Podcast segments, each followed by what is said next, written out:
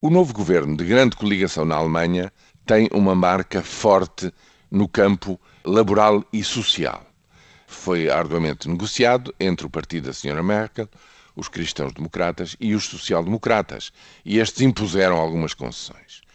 A primeira é a criação, agora pela primeira vez em 2015, de um salário mínimo nacional. Na Alemanha, isso é apresentado como um salário mínimo horário 8,5 euros e meio de salário mínimo horário para todas as profissões. Ora, aplicando o horário de trabalho em Portugal, isso dará qualquer coisa como 1.482 euros mensais, que comparam com a situação portuguesa. Qual é essa situação? Não é de 485. Em comparações internacionais, o salário mínimo nacional em Portugal está em 566. Porquê? Porque as comparações se fazem com 12 pagamentos anuais e não com as 14 vezes 485. Se anualizarmos, se dividirmos, ou seja, o vencimento anual mínimo, dividirmos por 12, dá 566. Logo, este salário mínimo na Alemanha, que vai ser introduzido em 2015, é duas vezes e meia o salário mínimo em Portugal. Mas há uma segunda medida.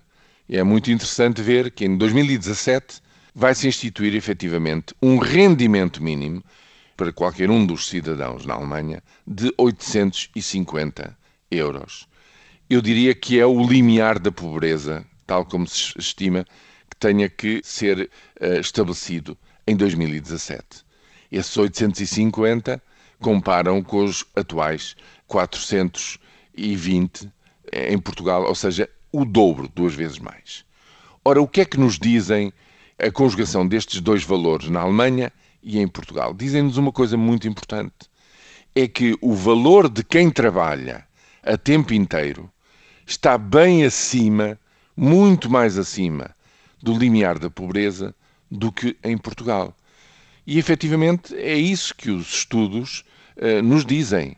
Há trabalhadores em full time, em tempo inteiro em Portugal, que estão no limiar da pobreza. Basta terem dependentes seus em número maior para estarem efetivamente numa situação muito, muito difícil, mesmo quando trabalham a tempo inteiro. Quer dizer, a pobreza não está só, digamos, acantonada eh, entre os velhos, entre os desempregados. Não. Em Portugal ainda há essa situação. E é por este conjunto de razões que se nós verificarmos esta diferença com a Alemanha, a indústria alemã não gostou nada destas medidas, mas já produziu um, um, comunicado dizendo que é preciso continuar, digamos, a melhorar a sua organização para poder fazer face a todas elas. E é sabido que as empresas na Alemanha são exemplarmente bem organizadas, bem estruturadas e extremamente produtivas. E é esse acréscimo grande de produtividade que permite praticar, hum, digamos, estes valores como valores mínimos à escala nacional. Isso seguramente vai ter que ser feito de uma forma muito concentrada e muito deliberada entre as empresas uh, portuguesas, porque só com um aumento muito, muito importante de produtividade é que se poderá, digamos, diminuir esta relação de 1 para 2,5 que neste momento acabo de descrever. Mas de um ponto de vista social e de um ponto de vista de sair do buraco em que nós estamos, é muito importante aumentar, pouco que seja, o salário mínimo nacional. Porquê?